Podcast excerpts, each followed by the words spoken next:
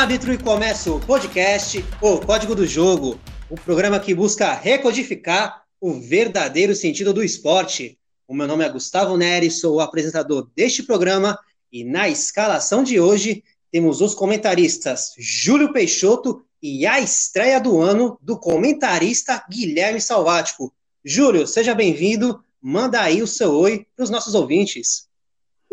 Opa, e aí, Gustavo, tudo bem com você? Bom, prazer enorme aí estar mais um podcast aí contigo, discutindo, e agora na, na, na ilustre presença, com a presença do seu amigo Salvático, né? Um rapaz gente boa e que vai agregar demais aí conosco no nosso programa.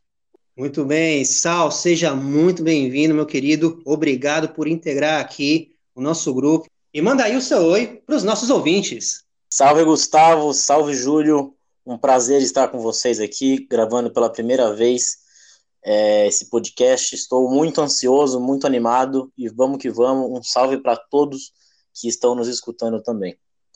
Bom, sem mais delongas, sem enrolação, vamos direto ao que interessa. O tema do programa de hoje é descobrir qual foi o melhor campeão brasileiro da Libertadores dos últimos 10 anos. Nos últimos 10 anos, nas últimas 10 edições, nós tivemos seis campeões brasileiros e vamos analisar aqui, time por time, equipe por equipe, qual foi o melhor, qual teve o desempenho melhor. E os times são Internacional de 2010, Santos de 2011, Corinthians de 2012, Atlético Mineiro de 2013, Grêmio de 2017 e Flamengo de 2019. Queremos dizer aqui, antes de começar, que não foi fácil definir qual time foi melhor.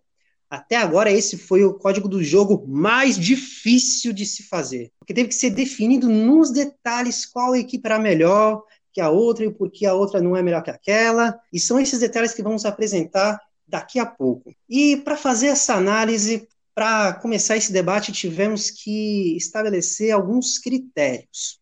Porque, por exemplo, o debate não pode ser qual time teve a melhor campanha, porque quanto a isso não tem discussão, porque dos seis só tem um campeão invicto, que foi o Corinthians. Então, não teria uma discussão, não teria um debate. Um outro ponto também que nós não podemos nos apegar, que aí não tem discussão também, é qual time tinha os melhores jogadores. Então, inevitavelmente, vamos acabar falando do Flamengo de 2019. E o debate também não pode ser qual campanha foi a mais emocionante. Vencer a Libertadores por si só já é muito emocionante, mas nenhuma campanha se compara à campanha do Atlético Mineiro de 2013. Cada partida era praticamente um, um teste para saber se a pessoa tinha algum problema cardiovascular, para saber se a pessoa tinha que tomar remédio para pressão, porque era uma coisa impressionante. Até quem não era atleticano se emocionava. Era de arrepiar então, a gente tá, paramos, pensamos, qual que vai ser o critério, então? O que rende uma discussão, o que rende uma análise? E o critério que vamos utilizar aqui nessa análise vai ser qual time dominou mais os seus jogos, qual equipe correu menos riscos de ser, de ser eliminada e qual time teve uma apresentação melhor. E essa análise vai ser feita analisando só o desempenho de cada equipe, independente dos jogadores de peso, do, do peso da camisa, porque às vezes uma equipe ela pode ser muito boa, mas ela tem um desempenho inferior a uma equipe que não é tão boa assim. E é isso que a gente vai acabar aqui. Essa é discussão. Qual equipe se apresentou melhor, qual equipe foi mais segura, qual jogo fluiu mais e qual correu menos riscos. E vamos fazer um ranking, colocando quem é o primeiro, segundo, terceiro, quarto, quinto e sexto. Não queremos dizer que esses times são ruins, como eu disse, são campeões da Libertadores, cada time tem suas virtudes. Ser campeão da Libertadores não é para qualquer um. Se fosse assim, os brasileiros teriam mais do que só três Libertadores. Então, cada time tem o seu mérito, mas ainda assim, foi nos, como, como eu disse anteriormente, foi nos detalhes que tudo foi definido para saber o porquê uma é melhor que a outra. E vamos começar esse ranking indo do sexto até o primeiro. E a equipe que ocupa o sexto lugar é o Atlético Mineiro. Mas como assim, Gustavo? O Atlético Mineiro, de Ronaldinho Gaúcho, de Jô, aquela coisa emocionante, a torcida jogava junto, era uma coisa assim, você mesmo disse, é emocionante. Sim, realmente, aquela campanha foi muito emocionante. Mas existe um motivo para aquela campanha ser tão emocionante. aquele time não era tão bom assim. Então, por conta da equipe ter que correr atrás do prejuízo, atrás do resultado depois que estava em desvantagem, aí que aconteciam milagres e acabava sendo emocionante. Mas em muitos momentos o Atlético esteve muito perto, em muitos momentos, de ser eliminado. Primeiro ponto: o Galo era um péssimo visitante. Das quartas de final em diante, não venceu sequer um jogo fora de casa. E você me desculpa, um time para ser o mais dominante não que tenha que ganhar todos, mas alguns jogos tem que ganhar. O Galo não venceu sequer um. Dos seis brasileiros que foram campeões nos últimos dez anos, o Galo foi o único que teve que ir para a disputa de pênaltis na final. Foi o único. Foi o único que precisou dos pênaltis para ser campeão. E aqui precisamos fazer um parênteses rápido. Se um time é campeão num pênalti, é porque uma equipe não conseguiu ser superior à outra. É porque as duas equipes não conseguiram ser superior à outra, então tá, já que ninguém consegue fazer gol, ninguém consegue ser superior ao outro, vamos para os pênaltis, senão esse jogo vai ser eterno. Daqui a pouco os jogadores da, da cãibra, ninguém consegue mais andar, então aquilo precisa ter um fim. E aquele time também tinha um desequilíbrio muito grande do ataque para a defesa. Um time para ser campeão da Libertadores, ele participa de 14 jogos. E dos 14 jogos, o Galo tomou gol em 12. Tomou gol em todos os jogos da fase de grupos, tomou gol nos dois jogos das oitavas, tomou gol nos dois jogos da quarta, das quartas de final e tomou e só não tomou gol nos jogos da volta da semifinal e da final. Mas aí vocês podem falar, não, mas se eles não tomaram gols nos jogos da volta, da final, não poderia ser um ponto positivo, não poderia contar, não poderia ser uma alguma coisa de bom. Olha, eu acho que fica muito difícil tomar um gol em casa com aquela torcida empurrando um time da forma que empurrava. Foi uma coisa assim emblemática, foi assim, pode até ser considerado um campeonato que a torcida ganhou, porque foi uma coisa assim de arrepiar mesmo, de fato.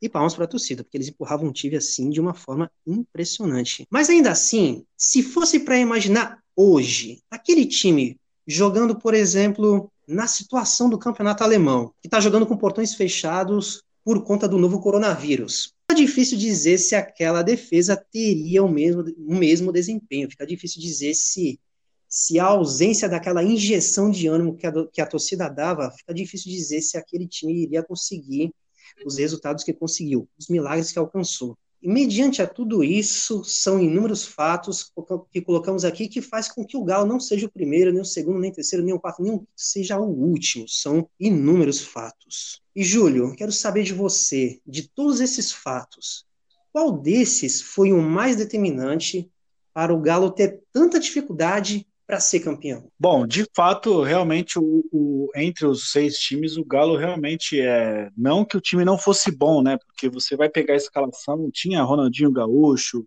é, Diego Tardelli, Bernard, né? Mas por algum motivo ali, eles passaram muito sufoco, né? Podemos justamente entrar no, no mérito de que a torcida realmente fez uma grande diferença para eles, né? E continuou fazendo, né? Em títulos que vieram posteriormente mas eles tiveram né, essa dificuldade muito grande, né, e sempre ali conseguindo meio que nos últimos, né, nos últimos minutos, uma campanha até semelhante com a do Internacional, sem querer dar spoiler. Mas realmente é, foi algo marcante, né, e, e a torcida realmente fez a diferença. Se for, eu não, eu não diria que se fosse hoje em dia é, sem torcida, que eles não iriam conseguir, porque para o jogador jogar sem torcida, até para até o atleta que joga fora de casa, às vezes sem torcida atrapalha também, né? De fato, a torcida acaba dando um estímulo, né? Tanto a favor ou contra, né? Então, eu acredito que a torcida ajudou muito, né? Teve muita fé, né? Com o Cuca lá, que era super místico e tal. Então, conseguiram, né? Ser campeões nos pênaltis ali por pouco, né? E eles iam perder para o Olímpia, né? Que não é um time lá tão tradicional, embora tenha ganho em 2002 lá contra o São Caetano, mas por passaram por pouco de, de não passar esse vexame aí em casa. Sal, tu concorda com o Júlio? Tu acha que se não fosse a torcida, tu acha que aquele time não teria a mesma força dentro de casa? Então, Gustavo, concordo plenamente com o Júlio, até porque o Galo, a partir das quartas de final, não tem um desempenho muito bom na Libertadores. Ele perde a semifinal, perde a final no primeiro jogo, né, é, fora de casa, e claro, com o apoio da torcida, e precisava fazer pelo menos dois gols, o time do Atlético Mineiro conseguiu, mas foi muito pelo apoio da torcida. É, Para entender um pouco a força da torcida do Galo, eles jogaram sete jogos em casa, né? E sete jogos fora. Dos sete jogos que eles jogaram em casa, seis foram no, no Independência, que é um estádio pequeno, com capacidade máxima de 22 mil, 20 mil pessoas, e eles tinham média de jogo de 19 a 20 mil. Então, assim, é um estádio pequeno, mas que faz muita pressão. Então, a torcida foi fundamental no título do, do Atlético Mineiro. Por quê? Porque se não fosse a torcida, o Galo não tinha aquele futebol envolvente, aquele bom futebol para se garantir dentro de campo. Então, muitas vezes o time ia na raça, ia na vontade, né? Com o Cuca, que não sei, é como se ele tivesse uma Ferrari e não soubesse dirigir, porque o time em si era muito bom, mas eles não conseguiam colocar isso dentro de campo, né? E aí, uma hora ou outra, aparecia a estrela de Ronaldinho Gaúcho, o Jô, que era um grande atacante, e todos os outros jogadores que tiveram a sua importância. Mas se nós tirássemos a torcida do Galo, acho que em casa, acho não, tenho certeza que eles não teriam a mesma força como tiveram nos seis jogos e principalmente na final, com, com que no caso foi no Mineirão, lotado, né? Mais de 50 mil pessoas. Então, o grande momento do Galo foi a torcida. Tanto que eles queriam aquele slogan, né? Eu acredito. Porque nas quartas de final eles não ganham nenhum jogo. Eles se classificam por causa do saldo de gols. Né? Eles empatam as duas partidas. E aí tem o lance do gol fora tudo mais. E por perder dois jogos nas, na, nas últimas duas fases de mata-mata, tendo que ganhar, a torcida apoiou é, de uma forma realmente incrível, foi muito emocionante, porque os dois jogos finais foram para prorrogação, os dois jogos finais foi na disputa de pênalti, então a torcida esteve com o Galo o tempo todo, assim como várias também apoiam seu time, mas a torcida foi realmente uma, uma parte emocionante na conquista do Galo. Quanto à montagem do time, Sal, tu acha que essa deficiência na defesa, porque dos 14 jogos, tomou gol em 12. Tu acha que essa deficiência na defesa é mais culpa do Cuca de não ter conseguido montar uma defesa mais segura ou realmente não tinha muitas opções, não tinha muito o que fazer e teve que ser do jeito que foi mesmo? Então, Gustavo, não tinha muitas opções a defesa do Galo e o Cuca também não fez nada que pudesse mudar, transformar a defesa. É um time que tomou muito gol né, como você disse, e gols em momentos importantes, né? Toma dois gols numa semifinal, toma dois gols numa final, sabe? Então a defesa não passava confiança. E aí você tem um ataque que começa muito bem, tanto que o Galo, desses seis times que a gente vai analisar, é o time que mais fez gol na Libertadores em 14 jogos. Teve 29 gols, né? Mas ao mesmo tempo, a defesa não colaborava. Então, é aquilo que a gente falou, não era um time regular. A defesa não era muito boa, tomava muito gol. O ataque fazia a sua parte de fazer os gols, mas também é, em muitos momentos deixou a desejar, né, pela qualidade que o time do Galo tinha. E aí a culpa vem um pouco no Cuca também, que poderia ter pensado de uma outra forma, principalmente na fase de grupos, que o Galo vai muito bem e depois começa a cair de nível, né? a partir das quartas, porque nas oitavas ainda o time consegue jogar um futebol legal e passar, e depois vai engrossando, vai dificultando cada vez mais. Então, parte da culpa são dos jogadores, porque eles estão jogando, e a outra parte do técnico que não soube como mudar. Era muito na superstição, né? muito na emoção, tipo, o time precisa ir, a torcida apoia e a gente vai de qualquer jeito. É isso que deu a entender é, a defesa e o time no geral do Galo. Júlio, para fechar aqui esse assunto do Atlético Mineiro em sexto lugar, o que, que tu acha dessa questão aí do misticismo do Cuca? Uma coisa que realmente funcionou? Tu acha que isso daí é mais história para boi dormir? É, eu acredito, né? Eu não vou questionar a fé alheia, né? Mas era evidente, até no Palmeiras depois ele né, tinha esquema de entrar sempre com a calça vinho e tal, né? Ele, ele sempre foi alguém muito ligado, né? a esse tipo de situação. Mas eu não acredito que tenha sido especificamente por conta dele, né? Por causa que né, é, a Copa do Brasil, no caso, que foi conquistada no ano seguinte, também foram com jogos assim, em situações, tirando a final, né? Que eles ganharam o primeiro jogo de 2 a 0 e depois ganharam do, do Cruzeiro, né? No primeiro em casa de 2 a 0 depois ganharam fora, né? Teoricamente também é, por 1 a 0 mas também foi também é, indo muito assim na fé, né? No, no como o, o Salvático falou, né? Com a torcida com aquele slogan do eu acredito, né? E foram. Eu não creio que essa muito essa parte da, da superstição entre campo, né? Porque também tem o outro técnico que tem as superstições dele, o time, entendeu? Então, é, eu acho que ali foi muita, muita torcida ali, muita o que, que a torcida ali, a energia que a torcida passou pro time que fez eles acreditarem. E para fechar aqui, o Atlético Mineiro fica aqui, então. Foi muita fé, foi muita raça, foi muita torcida, e o futebol teria que ter, se acompanhasse esses outros quesitos na mesma intensidade, poderia ser aqui o primeiro, primeiro do milênio, até o primeiro da década dessa Libertadores, até do século XXI, mas não aconteceu, e o Galo ficou em sexto lugar. E o time que ocupa a quinta colocação aqui nesse ranking é o Internacional de Porto Alegre, um dos fatos que faz o Inter não ser o melhor brasileiro campeão da Libertadores é o fato de que o time chegou até a final sempre se classificando graças à regra do gol fora de casa. É impressionante. O Inter se classifica assim nas oitavas, nas quartas, nas semis. Se tu for olhar a campanha, tu fica na dúvida se é a campanha do Inter ou se é a campanha da, da regra do gol do fora de casa. É impressionante, parece que a regra do gol fora de casa fez um time e esse time se chama Internacional, porque sempre se classificou graças a esse, a esse regulamento, graças a essa regra.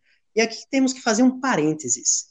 A regra do gol fora de casa é uma regra polêmica, porque ela diz que um gol, em um caso de um empate, um gol vale mais que um gol, caso ele seja feito em maior número fora de casa. E não, isso a regra não é muito bem aceita no meio do futebol, porque acaba que é definindo um time que é melhor que o outro, graças a um critério que não é nem pênalti e nem o time em momento algum é superior ao outro.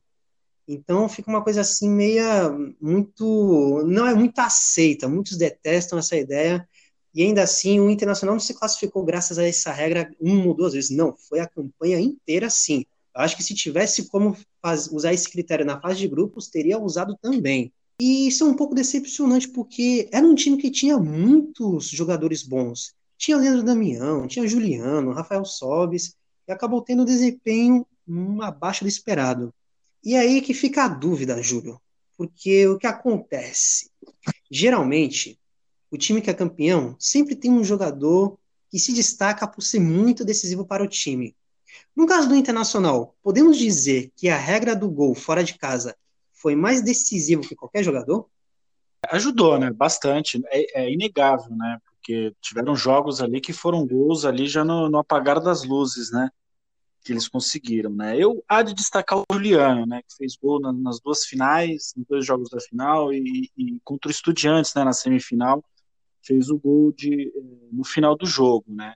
É, eu acredito até que poderia estar em primeiro o Internacional pelo fato de ter o Celso Rotti né, no, no, comando técnico, que sempre foi um cara que foi super tapa-buraco, né, e sempre saiu muito né, chutado da onde ele entrou, ele sempre saiu, né, então, de, de fato, é, ajudou muito a regra fora de casa, né, e eu, eu destacaria, não tanto quanto o gol fora de casa, o Juliano, né, que fez gols muito importantes.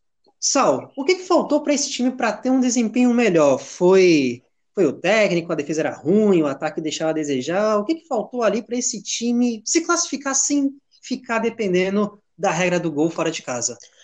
Então, Gustavo, o que realmente faltou para o Inter nessa competição foi vencer e convencer. O Inter fazia o necessário para vencer, jogando com o regulamento embaixo do braço, que por sinal eu sou contra, é um regulamento muito injusto porque os dois times tiveram a mesma quantidade de gols e por você ter feito, pelo seu time ter feito um gol fora, é, contar como dois é um peso muito forte. Mas enfim, o Inter não tem culpa disso, chegou à final jogando dessa forma, né? Mas se não fosse esse regulamento, como você falou, como o Júlio falou, nem nas quartas o Inter teria se classificado. E o Inter, em 14 jogos, tomou gol em 9. e foram 12 gols que o Inter sofreu. Então a defesa também, do mesmo jeito que o Galo não tinha uma defesa sólida, o Inter também não tinha uma defesa que passava confiança.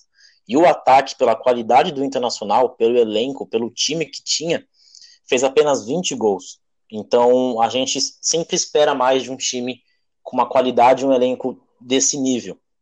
Então faltou convencer, faltou um futebol agradável, porque de fato foi campeão, mereceu, mas sempre dependendo de um regulamento, sempre dependendo é, de um gol fora, sabe? Perdendo algumas partidas importantes, empatando algumas. Então, faltou o brilho, né? Que teve, por exemplo, em 2006, quando ganha do São Paulo na final. Acho que faltou, é, faltou esse brilho, faltou o bom futebol jogado, que ficou faltando para a torcida e parte da mídia também é, concordou e concorda com, com esse posicionamento. Júlio, para fechar aqui o assunto internacional, vamos imaginar o seguinte: vamos fazer uma simulação aqui. Vamos imaginar que a regra do gol fora de casa não existe. Vamos pegar essa regra e jogar fora. Não existe, nunca existiu. O Internacional conseguiria ter sido campeão? É, eles teriam uma, uma dificuldade grande, né? No mais, eles iriam estar tá sempre na, na, nas disputas de pênalti, né? E até é, falando que o Salvático falou, né, de regulamento embaixo do braço, é, essa coisa do regulamento foi tão forte para o Inter nessa campanha que quando eles passaram das semifinais contra o São Paulo, eles já classificaram para o Mundial, né? Porque o time, o Chivas, né, ele é afiliado à CONCACAF, entra aqui como convidado, tal, então eles, mesmo que o Chivas ganhasse, o Chivas não poderia ir disputar o Mundial, seria o vice mesmo. Então acho que até nisso ajudou eles, porque querendo ou não, é, é, eles né, com certeza entraram mais leves né, na, nos dois jogos da final, sabendo que assim, olha, se a gente perder, nós vamos para o Mundial de qualquer jeito. Né? Então, até nisso, eles tiveram uma, uma grande ajuda.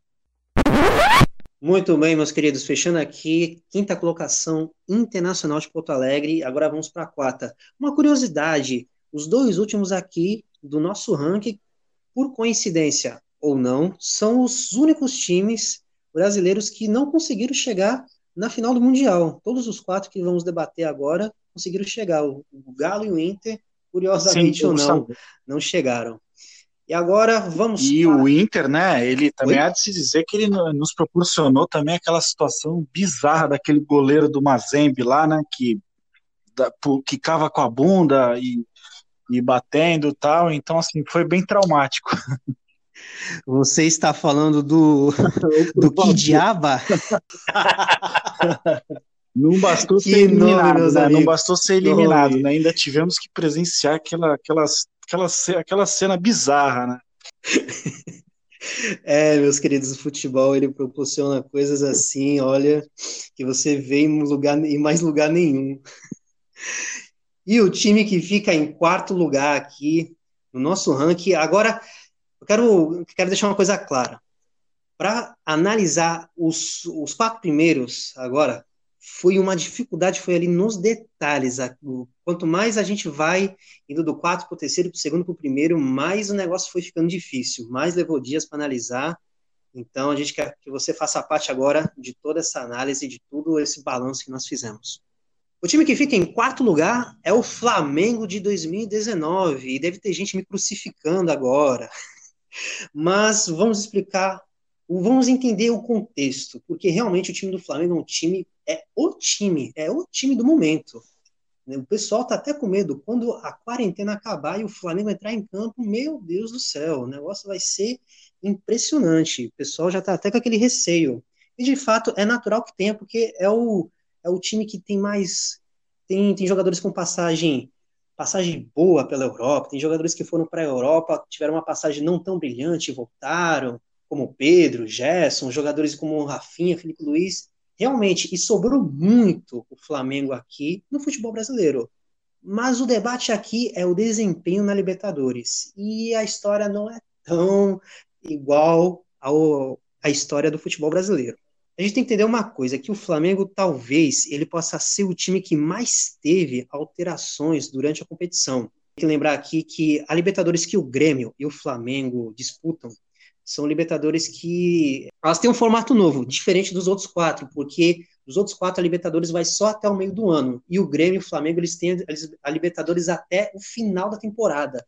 Então o Flamengo ele talvez seja o time por, por conta desse fato que mais tenha sofrido alterações. Para você ter uma noção, quando esse time começou a Libertadores, não tinha nem Jorge Jesus, nem Rafinha, nem Felipe Luiz. Isso daí já muda muita coisa. Só o Jorge Jesus já muda muita coisa, o que dirá os outros jogadores. Então, é foi um time que, assim, que estava em processo de montagem, foi um time que não estava pronto. Talvez essa história ela poderia ter sido um pouco diferente. Vamos imaginar que se o Jorge Jesus tivesse já há algum tempo no Flamengo, mais de uma temporada, vamos imaginar, aí possa ser que o time teria assim rendido coisas absurdas. Mas aí que tá, não é essa história. Fica a expectativa para ver se isso ainda vai acontecer, porque isso ainda pode acontecer. Mas até o momento, a história de 2019 não é essa. E o que, que faz o Flamengo não ficar em primeiro, nem segundo, nem terceiro?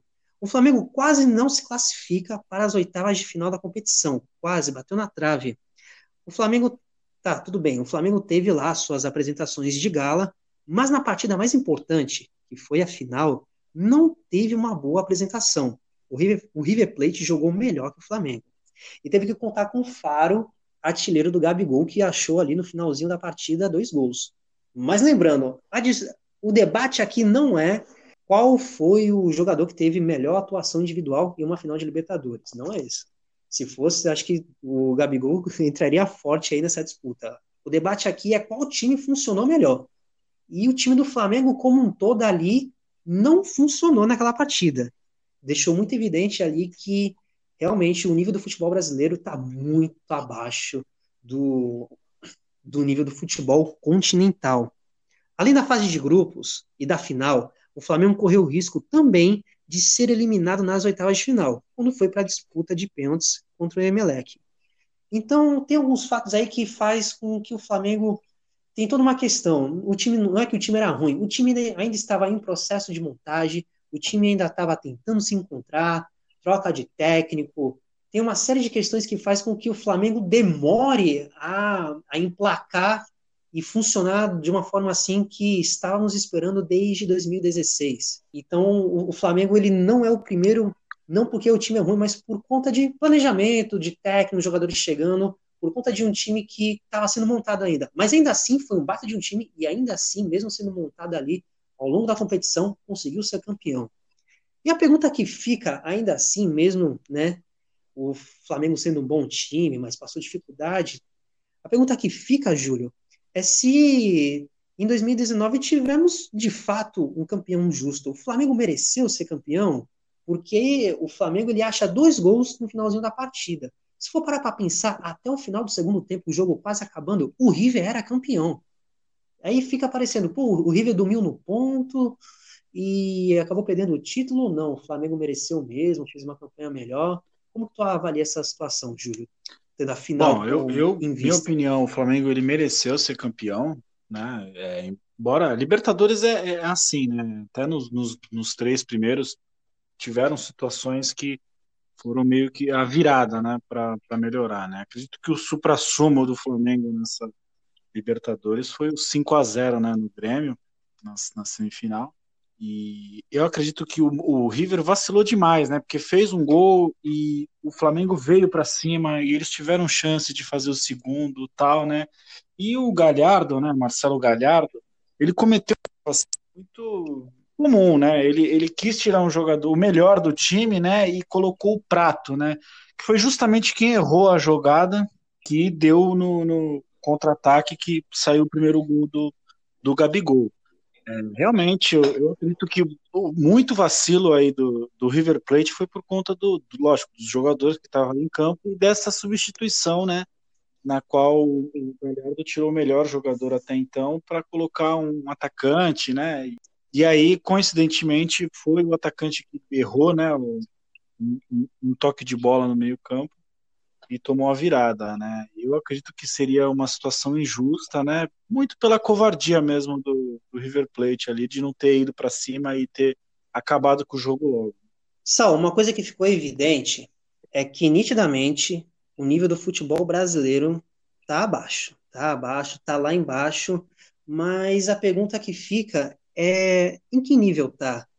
É natural um time como o Flamengo, que sobra aqui no Brasil, ter dificuldades na América? É natural porque o nível é mais alto ou não é tão bem assim? O futebol brasileiro respira por aparelhos e a gente está no limbo. Como você vê essa situação, tendo em vista o Flamengo, que tem desempenho diferente na Libertadores e no Brasileiro? Olha, Gustavo, o exemplo do Flamengo é, é o melhor exemplo para provar que o nível do futebol brasileiro está muito fraco, está muito abaixo ou péssimo. Você pode escolher um desses termos.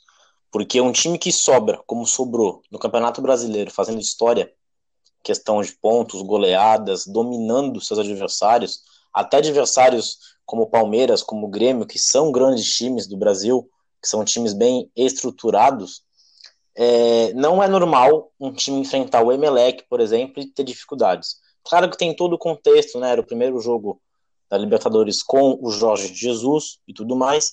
E o engraçado é que na fase de mata-mata, o Flamengo enfrenta dois brasileiros, não tem tanta dificuldade, porque ganha do Inter de 2 a 0 nas quartas, no Maracanã, empata 1 a 1 no Beira Rio.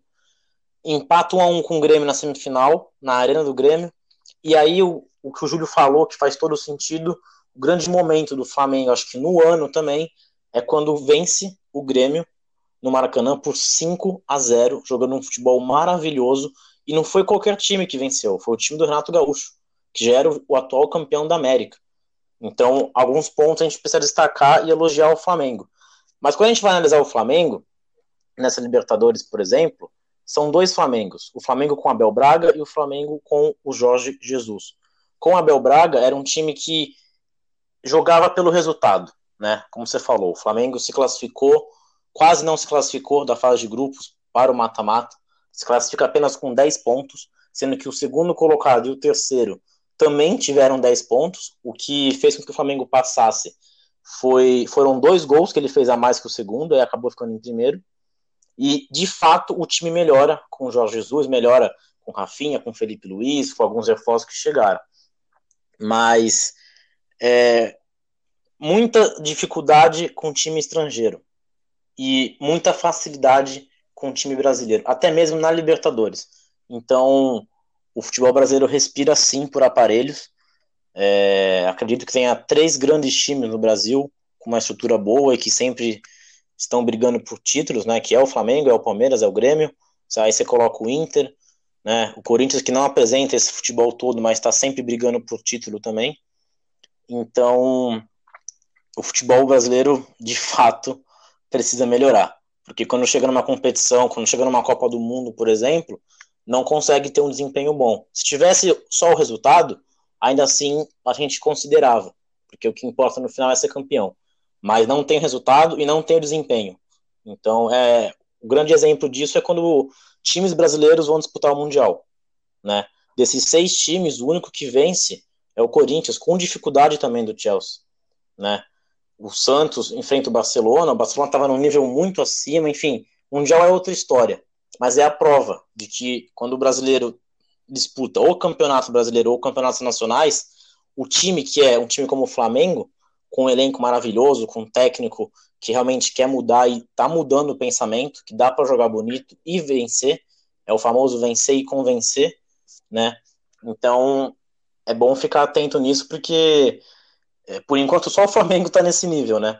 Os outros ainda estão um pouco atrás. Mas é bem triste pensar que o futebol brasileiro está muito fraco e que há anos atrás estava muito melhor em questão de futebol. Não digo de, de resultado, até porque nos últimos 10 anos foram seis brasileiros que venceram a Libertadores. Independente de como venceram, eles foram campeões. Então, em questão de resultado, o Brasil vai bem em alguns momentos. Em questão de desempenho, muito fraco e isso reflete né, em campeonatos internacionais, em campeonatos mundiais, com a própria seleção e tudo mais. Muito bem, Flamengo em quarto lugar e agora vamos para o nosso top 3. Agora os três melhores times que se apresentaram melhor nas últimas edições da Copa Libertadores da América. E quem fica em terceiro lugar é o Santos de Neymar. Por que o Santos de Neymar? Aquele time que encantou, aquele time que chegou até Robinho em 2010, mas o Robinho é campeão com, com o Santos, mas ainda assim foi uma coisa marcante, foi aquela coisa toda. E aí a gente entra naquele ponto que tivemos que entrar nos detalhes para ver qual time se apresentou melhor e por quê. E a situação do Santos foi a seguinte: o Santos correu o risco de ser eliminado na fase de grupos. Bate na trave, é semelhante ao Flamengo, quase não se classifica. O Santos ganhou apenas um jogo com dois gols a mais de diferença, que foi na última rodada da fase de grupos contra o Deportivo Tátira, que já estava eliminado. Então foi o critério.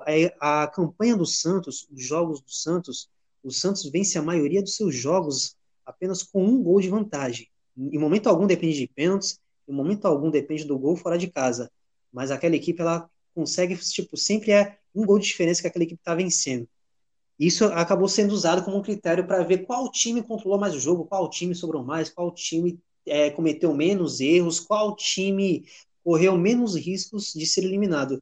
E o desempenho do Santos, nesse quesito, ele chega a ser inferior ao desempenho do Corinthians e do Grêmio, que logo logo vocês vão saber quem é o primeiro e quem é o segundo. E outro ponto também, o Santos não teve um ataque e uma defesa melhor que a do Grêmio e nem a do Corinthians. O Santos é inferior nos dois quesitos aos dois times. O Santos marcou menos gols e o Santos tomou mais gols do que Grêmio e Corinthians. Mas ainda assim, isso não quer dizer que aquele time não é um timaço. Aquele time é um dos grandes times da história do futebol brasileiro. Mas a gente está aqui tentando entender nos detalhes qual time se apresentou melhor, qual time correu menos riscos. E o, e, o, ponto, e o ponto que chama mais atenção é que naquela época o Santos ele era disparado o melhor time do futebol brasileiro. Até deixei evidente aí que esse problema do, do futebol brasileiro não é recente.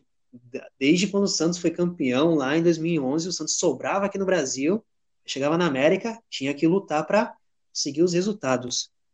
E aí fica uma pergunta, Júlio. O que, que aconteceu com aquele time do Santos? Porque naquela época era disparado o melhor time do Brasil. Ninguém ninguém questionava isso. Era, quem questionasse era louco, era tido como um louco, entendeu? Camisa de força, daí para pior.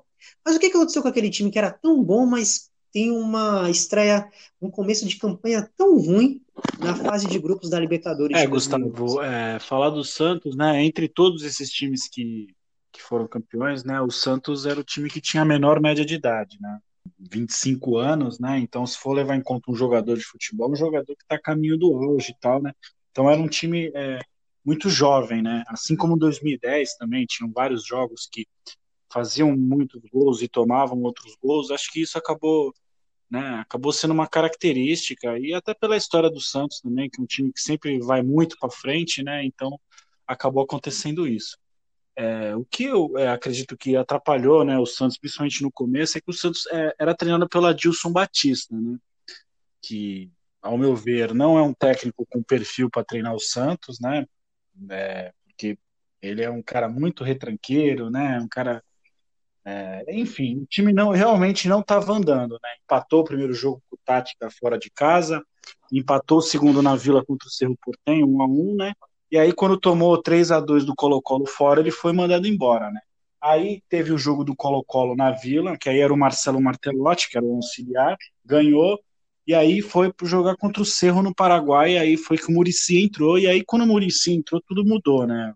Embora eu ache que o Murici ele focou muito nisso, né? De tipo, toca no Neymar e, e o jogo vai se vai, vai desencantar, foi até a tática que acabou dando certo. Embora nesse jogo contra o Cerro Portenho, né, fora, que o Santos não podia perder, o Neymar não jogou, né? Porque no jogo anterior é, foi aquele jogo que o Santos ganhou e ele colocou a máscara tal e o juiz expulsou ele.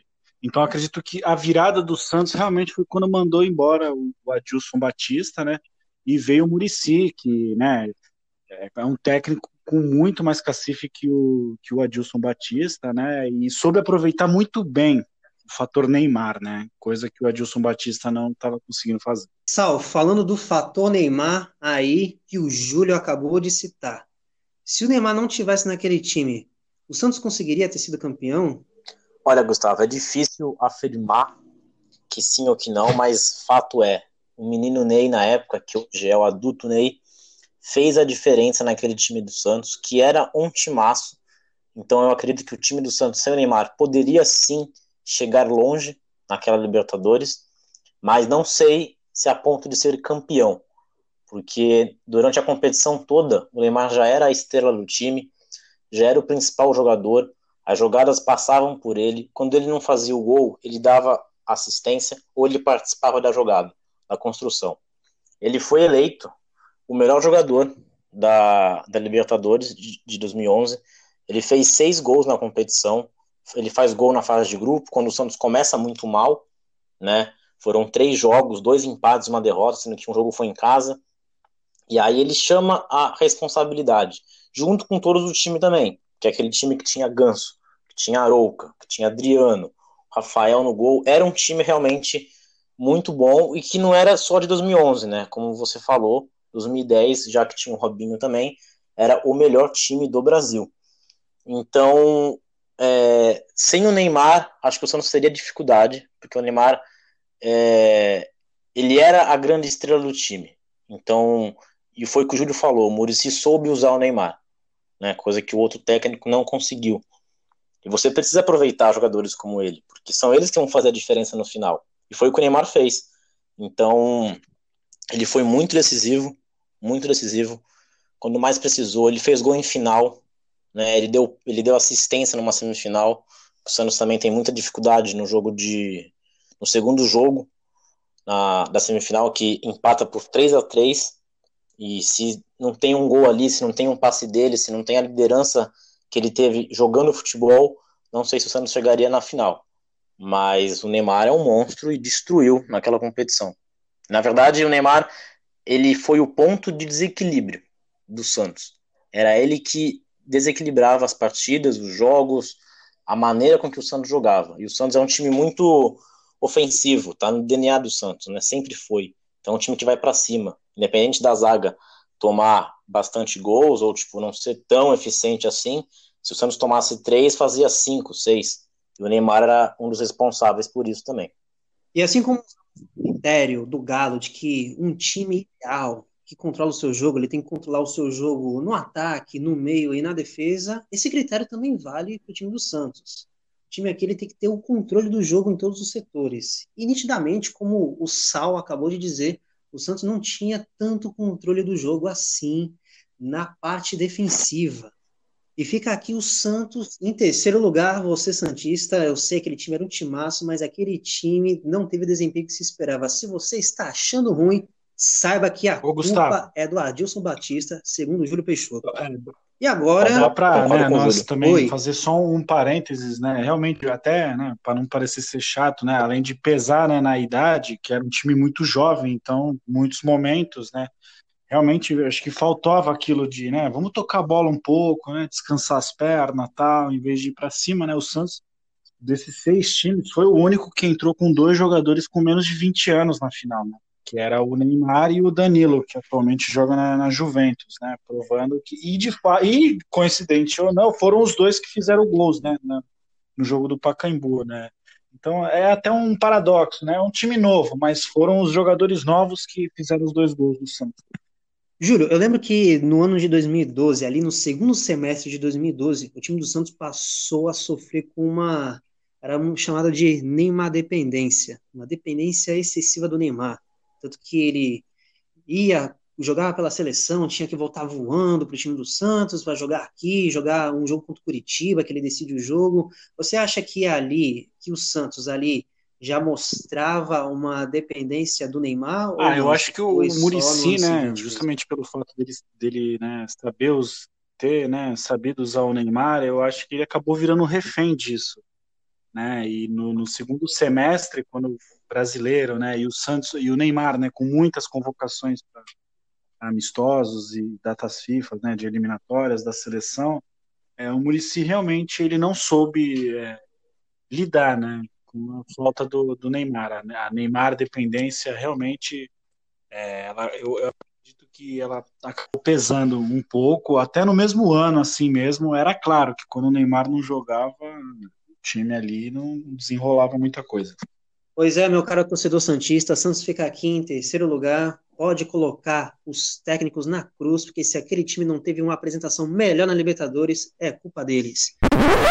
E agora quem é o primeiro, quem é o segundo? Grêmio ou Corinthians? Corinthians ou Grêmio?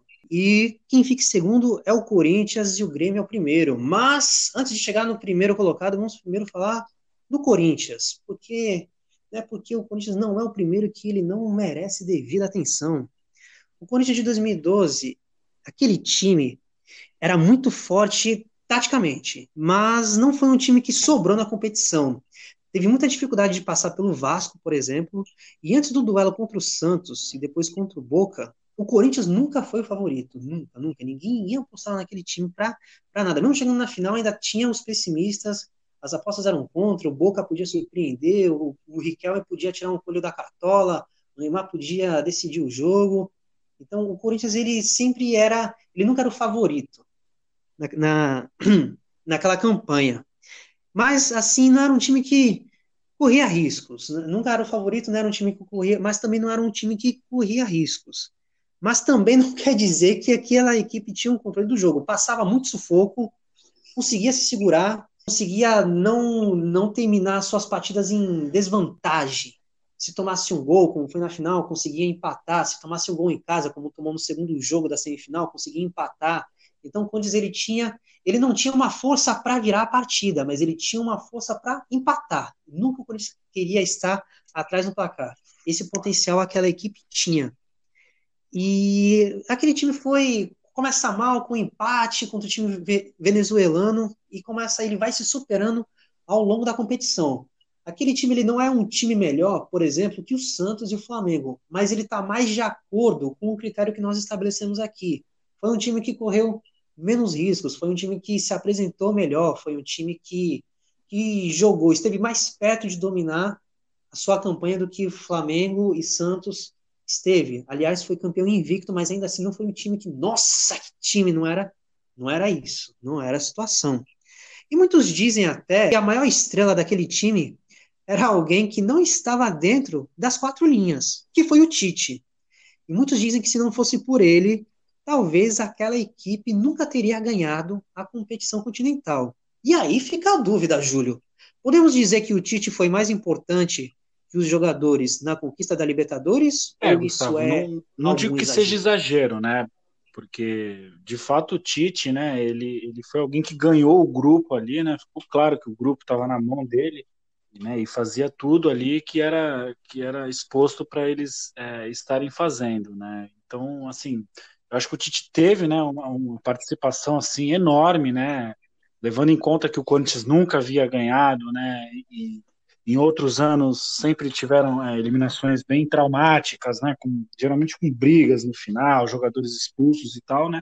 Então acho que o Tite ele soube, né, né primeiro fazer essa mescla, né, a média de idade do time era de 29 anos, né, diferente do Santos já era, né, se eu pegar um atleta de 29 anos, já é um cara já bem maduro, já no auge, né, do, da sua atividade.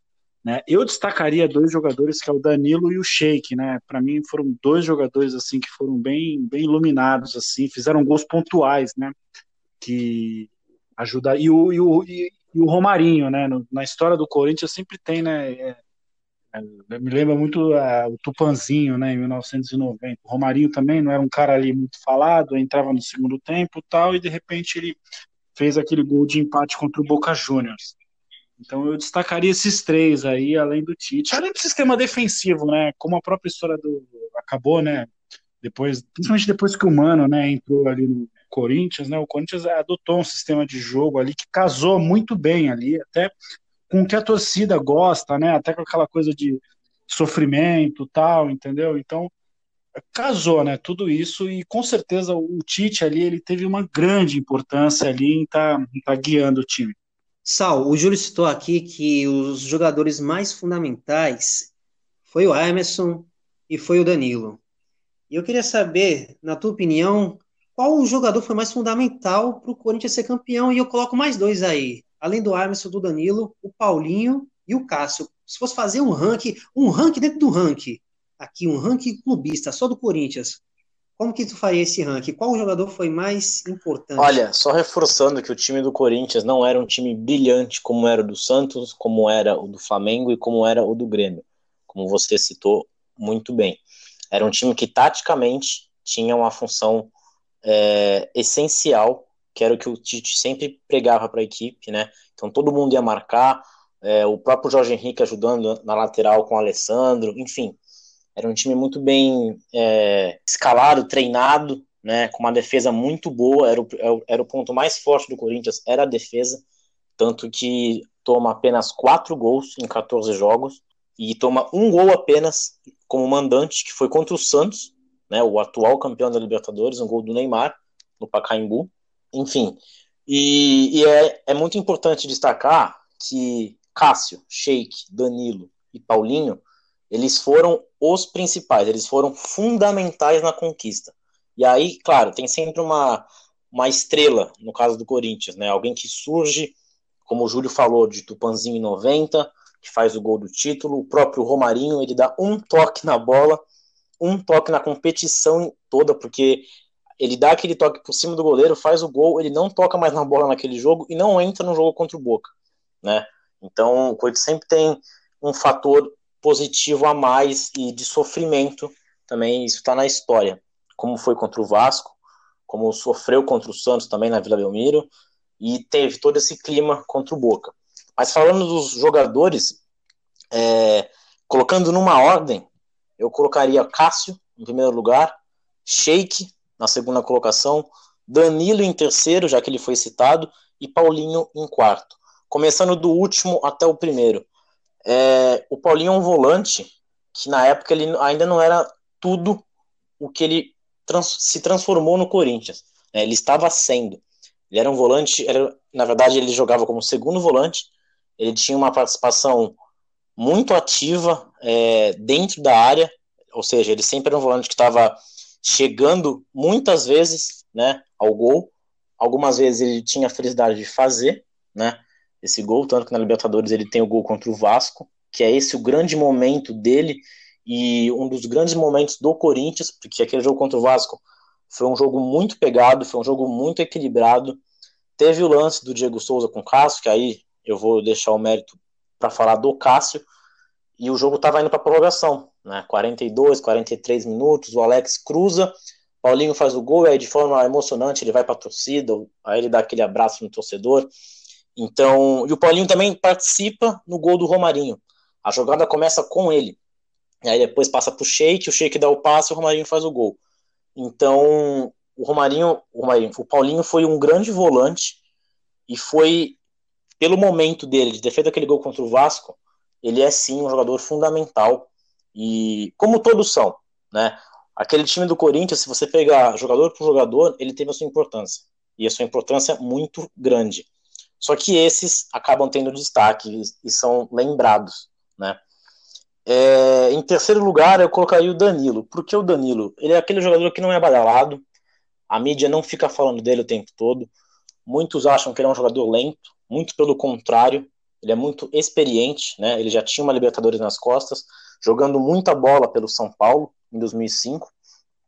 E ele é um jogador técnico, calmo. Ele consegue controlar o jogo, ele bate com as duas pernas, ele tem um bom cabeceio, ele faz gols importantes, tanto que quando o Neymar faz aquele gol no Pacaembu, no finalzinho do primeiro tempo, na semifinal, é, tava tudo igual, né? E o Santos vem crescendo, porque, pô, segundo tempo, o jogo tá igual, a gente conseguiu fazer um gol que não é tão fácil. Dois, três minutos do segundo tempo, uma falta, a bola sobra pro Danilo, ele mata meio que na coxa, com calma, cara a cara com o Rafael, toca no gol e aí tranquiliza a partida, né? E o Danilo também, ele é fundamental no primeiro gol do Emerson Sheik na final contra o Boca. Ele dá um passe de calcanhar. Alguns vão dizer que foi sem querer, que foi, que foi meio cagado, mas se você olhar o lance, ele tinha plena consciência do que estava fazendo, né? Deu um passe de costas, de calcanhar, o Sheik domina no peito e faz o gol. Então o Danilo é, ele foi muito, muito importante. É que ele não é tão comentado quanto os outros, né? Porque no final o que fica mais na memória é o gol do Paulinho, é o gol do Sheik, é o gol do Romarinho, é a defesa do Cássio. Mas o Danilo foi fundamental na conquista do título. Sem contar que na fase de grupo também ele faz uns gols importantes, gols que decidam, que, de, que decidem a, a vitória do, do, Corinthians, né? Não era um time que fazia tantos gols assim, mas era muito eficiente. E essa eficiência passava pelo Danilo. É, na segunda colocação, eu fico com o Sheik. O Sheik talvez seja o grande nome né, desse time.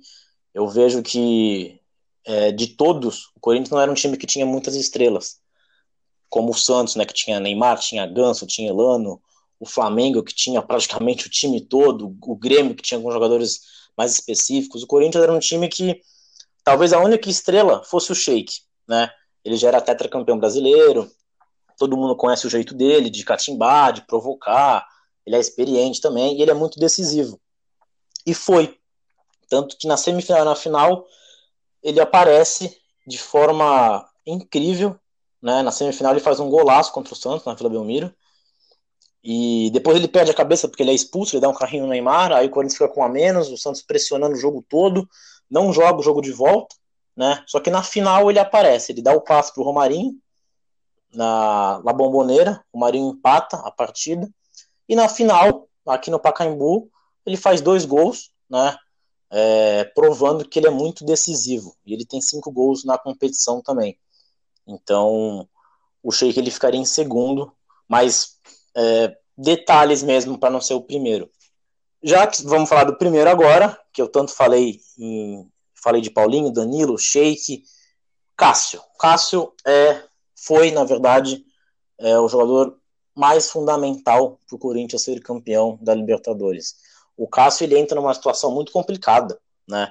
Porque ele não disputa a fase de grupos, porque até então o goleiro, o goleiro titular era o Júlio César, que foi um grande goleiro, mas que sempre falhava em momentos importantes, em decisões. E o Corinthians foi eliminado para Ponte Preta em 2012 no Campeonato Paulista. Foi num domingo com falha do Júlio César. Então, tipo, ele não tinha clima para continuar para ir para umas oitavas de final, que sempre foi o grande problema do Corinthians, sempre caía, sempre caía nas oitavas. Aí foi o que o Júlio falou, sempre tinha briga, tudo mais. Então, é, quem colocar? Coloca o Danilo, que era o goleiro, era o segundo goleiro, né? O Tite aposta no Cássio, que era um goleiro muito alto. É um goleiro alto, na verdade. Ele tem dois metros praticamente. Só que ninguém conhecia o Cássio, então era uma dúvida é, a torcida confiava pela altura, mas a gente nunca viu esse cara jogar. Ele veio do PSV, né, que teve uma passagem na Holanda.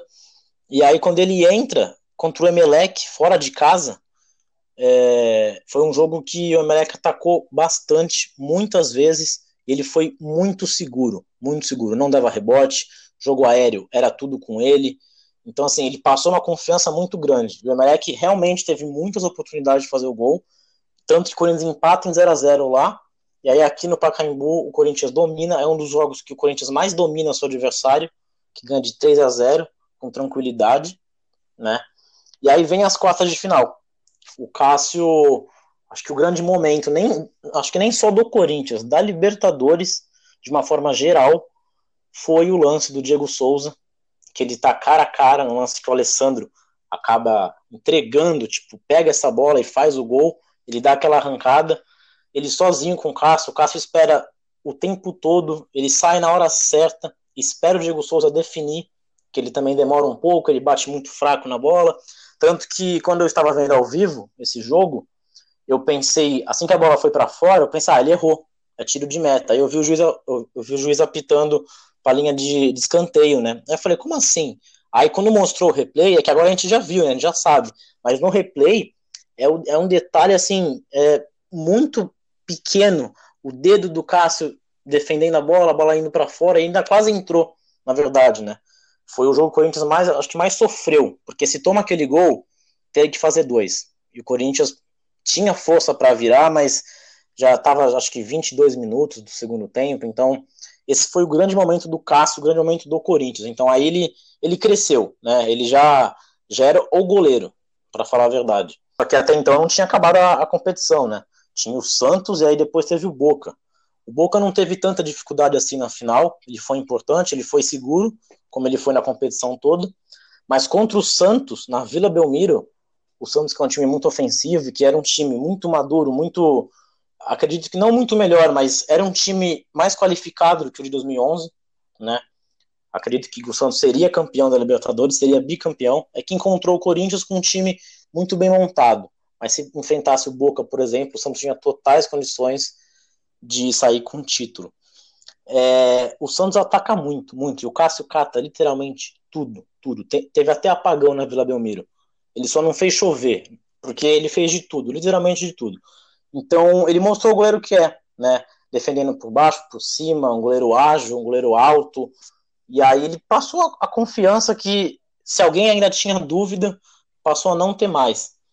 E aí é, o Corinthians é campeão, é campeão de forma invicta, e depois vai para o Mundial, o Cássio também é, é eleito o melhor jogador, então assim, o Cássio ele teve mais momentos é, marcantes do que os outros. Não que não teve, né? O Sheik fez o gol da final, o Danilo fez o gol na semi, o Marinho também faz o gol de empate, o Paulinho faz o gol contra o Vasco. Mas a situação que o Cássio entra, né, como terceiro goleiro reserva, num jogo de mata-mata, ninguém conhecendo e fazendo o que fez, ele passa sim a ser o principal jogador na conquista do título do Corinthians. E com todos esses méritos, o time do Corinthians fica em segundo e agora. É, também, deixa eu só colocar uma curiosidade, só algo, algo coisa, né? O, a, o Cássio, a história dele aí, né, de ter é, entrado né, no meio do, da competição e ter feito a diferença, lembra muito do Marcos, 99, contra o Palmeiras. Quem começou catando no gol lá foi o Veloso. O Veloso se machucou, foi por falha, tal, que nem era o César, se machucou, entrou o Marcos e o Marcos fez muita diferença né? Naquela, naqueles jogos contra o Corinthians.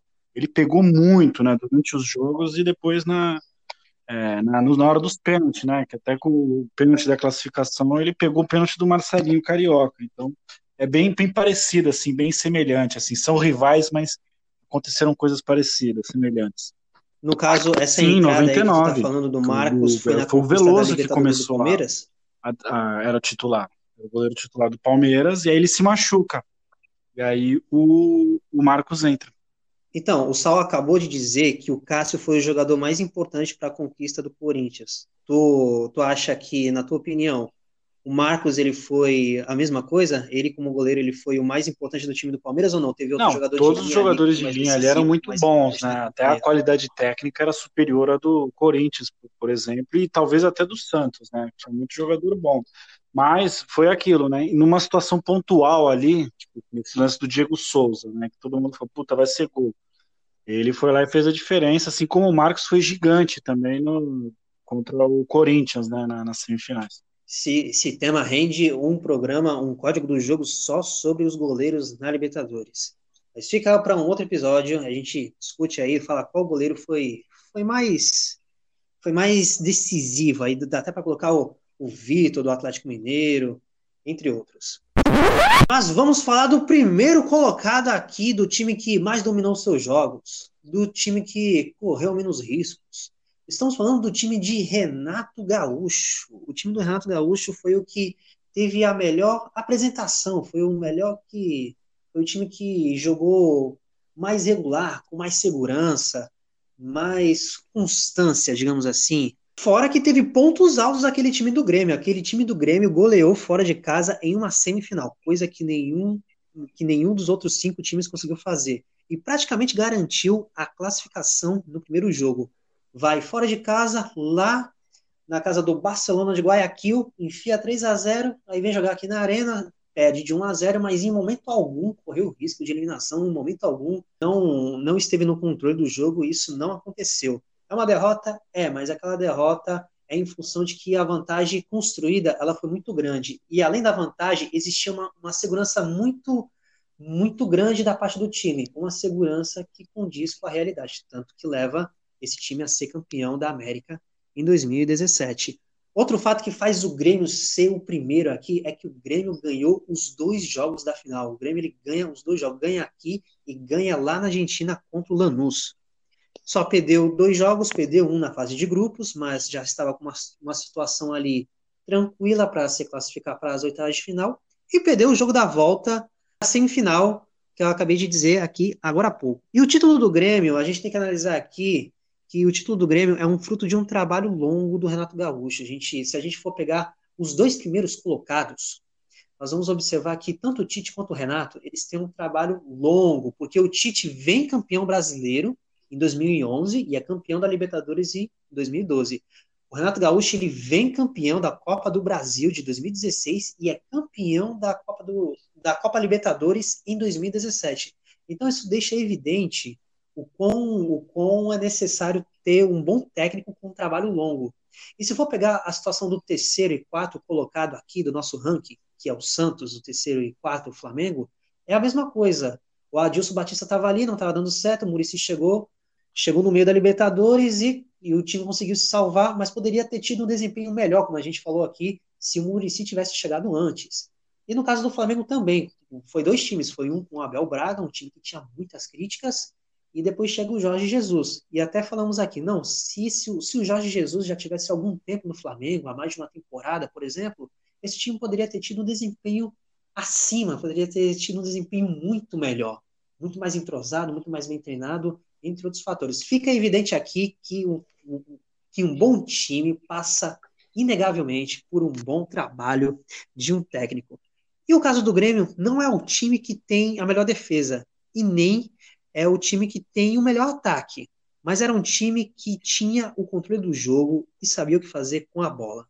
Isso o Grêmio sabia, tinha suas convicções e as suas convicções eram suficientes para dominar o seu jogo e os seus adversários. São muitos fatores que envolvem esse time do Grêmio, são diversas questões que faz com que esse time seja campeão da Libertadores.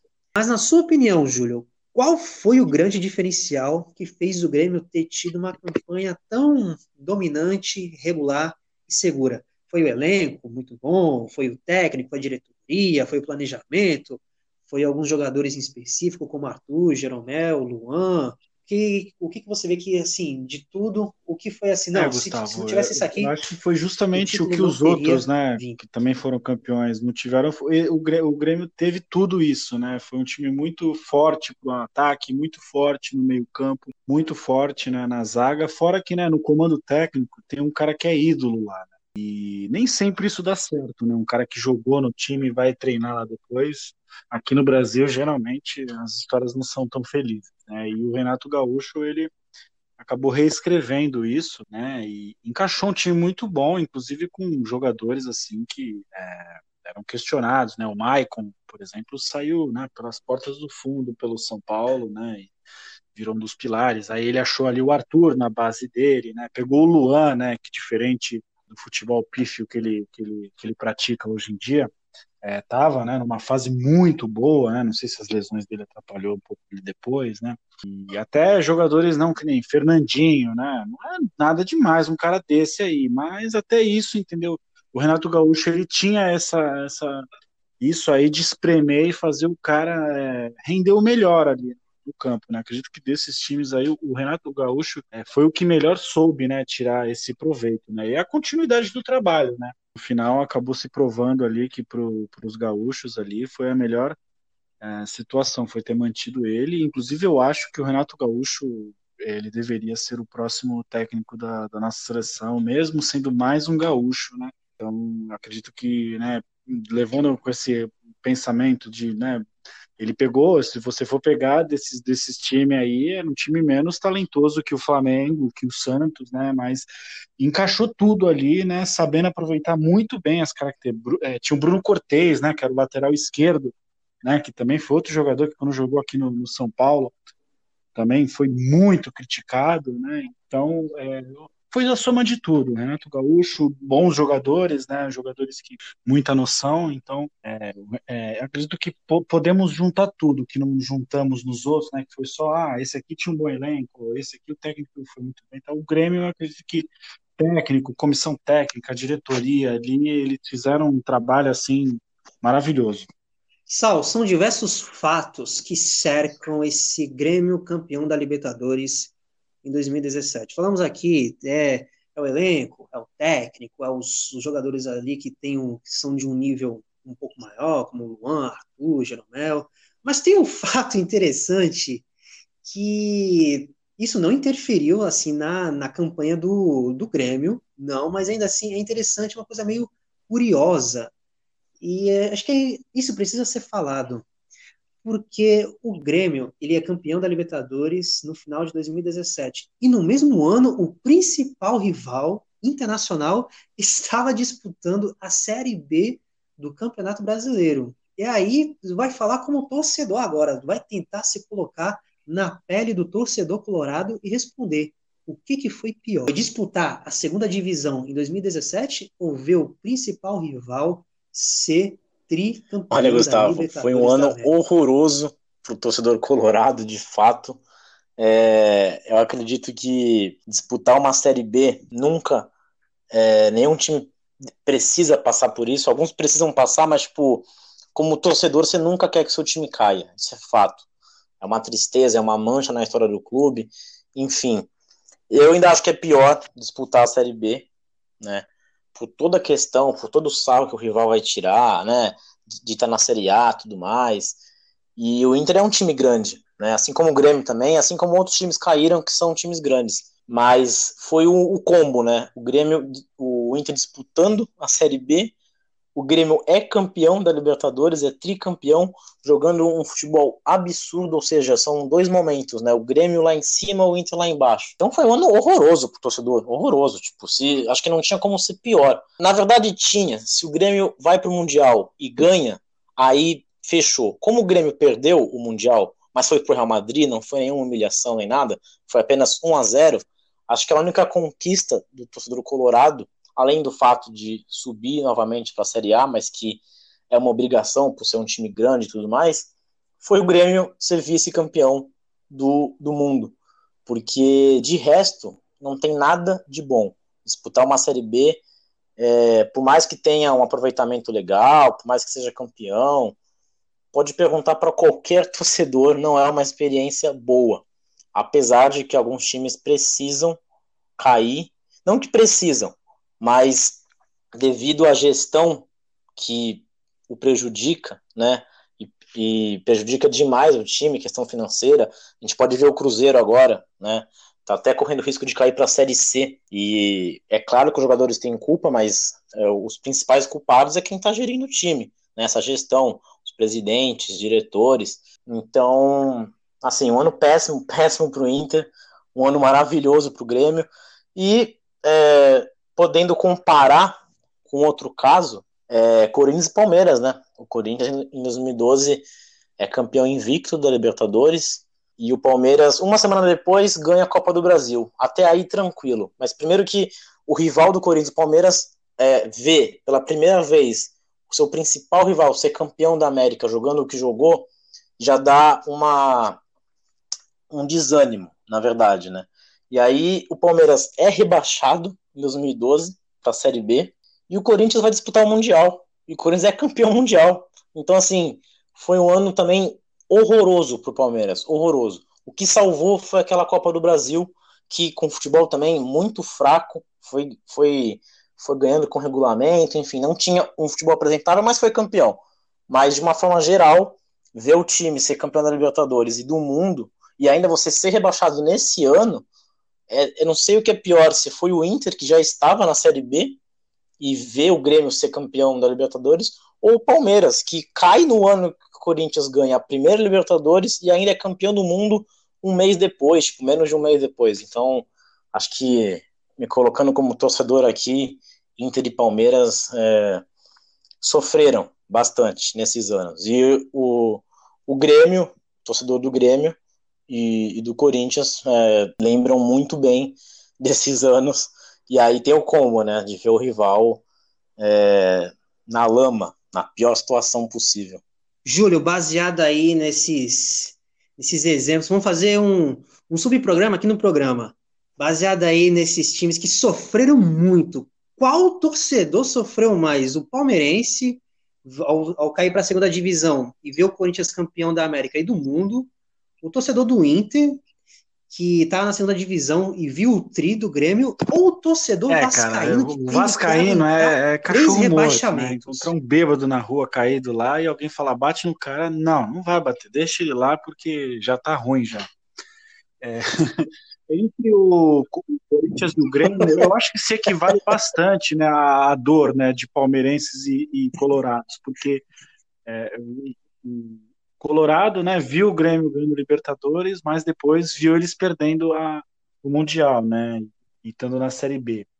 E o Corinthians, né, o palmeirense, né, ele ganhou, né, a Copa do Brasil, né, pensou, né, poxa, eles ganharam a Libertadores, tal, mas Libertadores eu já tinha, ganhei aqui mais uma Copa do Brasil, e aí no final do ano o Corinthians vai e ganhou o Mundial, né, que até hoje é, é tá no folclore aí do, do Brasil. Eu acredito que não tem como. Eu acho que colorados e palmeirenses, assim, foi é um ano para se esquecer. Foram anos, né, né, que os times foram campeões aí para se esquecer, né? E o do Vasco, o Vasco já está cambaleando já, né, um, uns bons tempos, principalmente depois que o Eurico Miranda lá abandonou, né?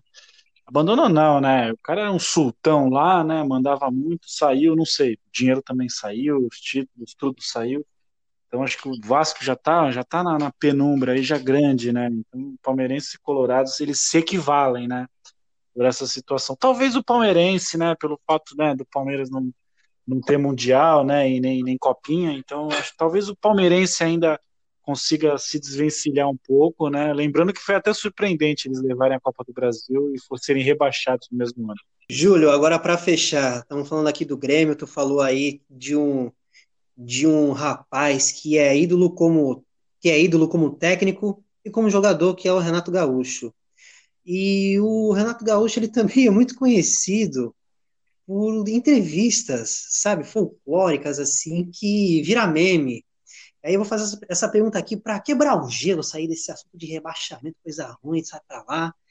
E a pergunta que é, qual, qual entrevista do Renato é mais bizarra?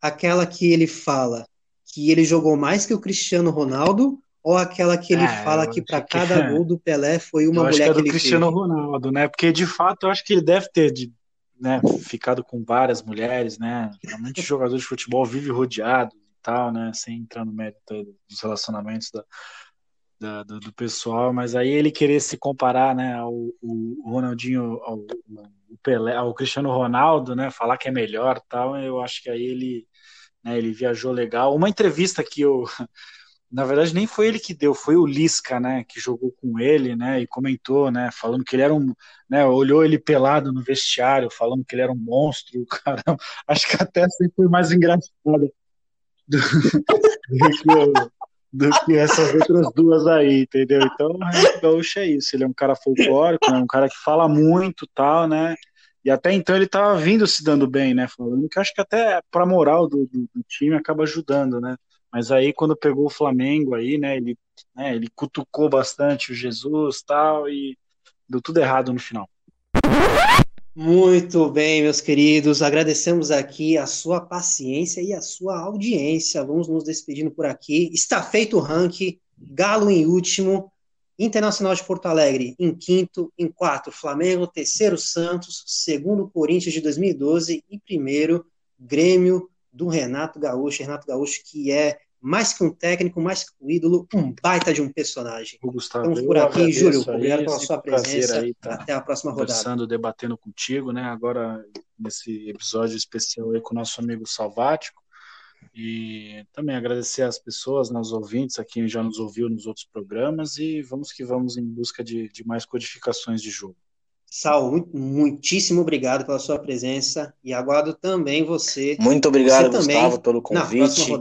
Um abraço para o Júlio, que é um personagem à parte nesse programa. E agradeço a todos que estão nos ouvindo. E vamos para o próximo com toda a animação possível, assim como foi nesse que nós falamos, gravamos, rimos, enfim. Grande abraço a todos. E você também que está nos ouvindo, nos encontramos na próxima rodada. O código do jogo fica por aqui.